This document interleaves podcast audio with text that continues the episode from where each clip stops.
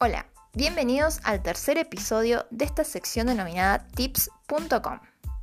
En esta oportunidad vamos a hablar sobre el marketing de contenidos. Comencemos con una definición.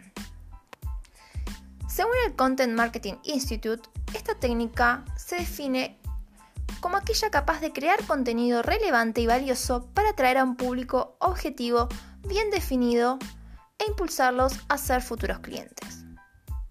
Un atributo que siempre va ligado al marketing de contenido es el valor, por lo que es importante tener en claro su significado.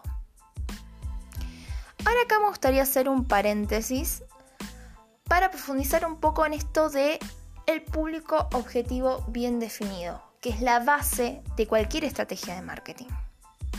Este público es el denominado buyer persona, que es nuestro arquetipo de cliente ideal.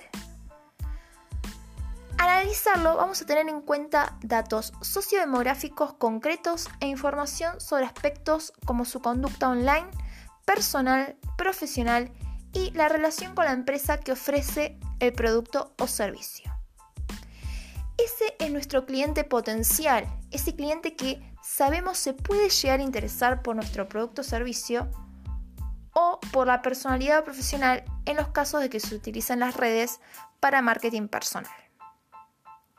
El mensaje que le damos a través de nuestros contenidos debe remitir a ese cliente ideal para que nos siga, nos likee, nos pueda elegir y recomendar.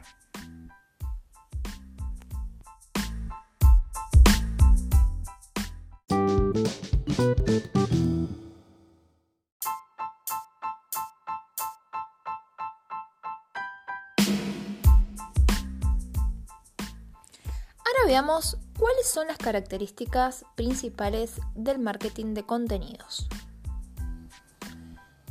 Por un lado, el contenido tiene que ser de calidad. La aparición de Internet ha hecho evolucionar de una manera brutal al marketing y la comunicación, siendo que hay muchas empresas que tienen prioridad en lo que es la rapidez y la optimización de tiempos frente a la calidad del producto que ofrecen.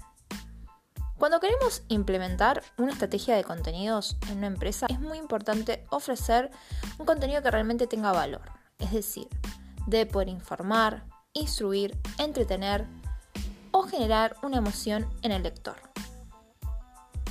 Otra característica es que los contenidos puedan difundirse a través de diferentes formatos y canales. Un canal podría ser un blog o una página web. También tenemos otros formatos interesantes como los webinars, seminarios, tutoriales, ebooks de descargas, entre otros. El contenido tiene que poder ser compartido porque para que el content marketing tenga resultados debe realizarse cierta difusión de esos contenidos. ¿Cómo? Este contenido debe enamorar a la audiencia para que los usuarios sean los que quieran compartirlos. Además, hay que tener en cuenta que la creatividad y la estrategia van de la mano en el content marketing, ya que esta estrategia requiere de creatividad. Conseguir la viralidad no es arte de magia es importante entonces utilizar diferentes tipos de contenidos. Por ejemplo, infografías e imágenes que gustan mucho.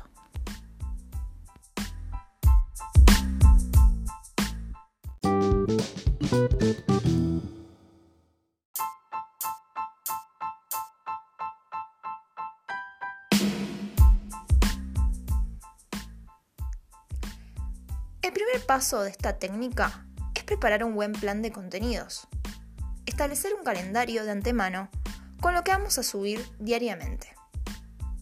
Esto nos ayuda a planificarnos a largo plazo, tener una mayor perspectiva y a poder diferenciar las diferentes audiencias que tenemos para poder crear contenidos específicos a cada uno de nuestros buyer persona.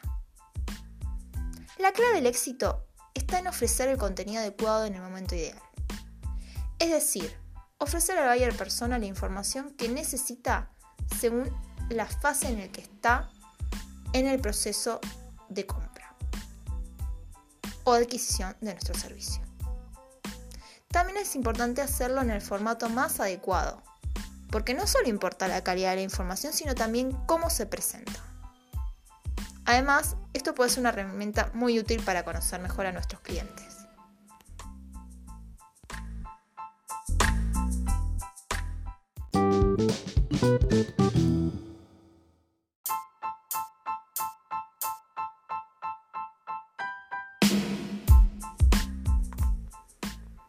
Bueno, ahora vamos a ver los pasos en el armado de un plan de contenidos.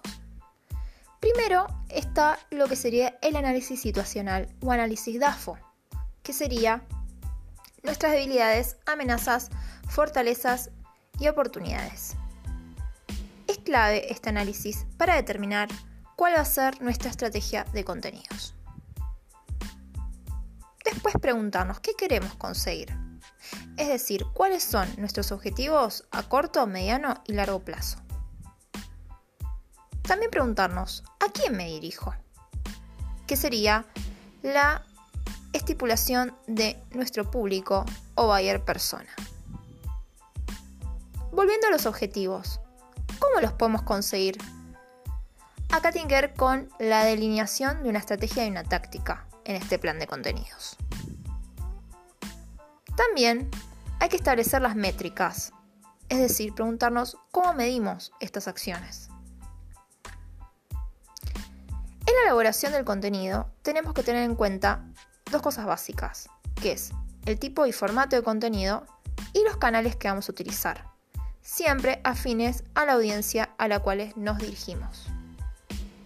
Después tenemos una etapa de difusión, que tiene que ver con cómo voy a promocionar mis contenidos. ¿Voy a aplicar alguna estrategia de pauta publicitaria? ¿Paga además de lo que serían las publicaciones orgánicas? ¿En qué medios? Puede ser en Instagram, Facebook, Google, dependiendo obviamente el negocio de cada uno y los objetivos. Después preguntarnos cómo implementamos estas estrategias y al finalizar, una vez que ya ejecutamos este plan de contenidos con su calendario correspondiente, tenemos que analizar si realmente funciona, es decir, si cumplió los objetivos que nosotros nos estipulamos al principio de ese armado de ese plan.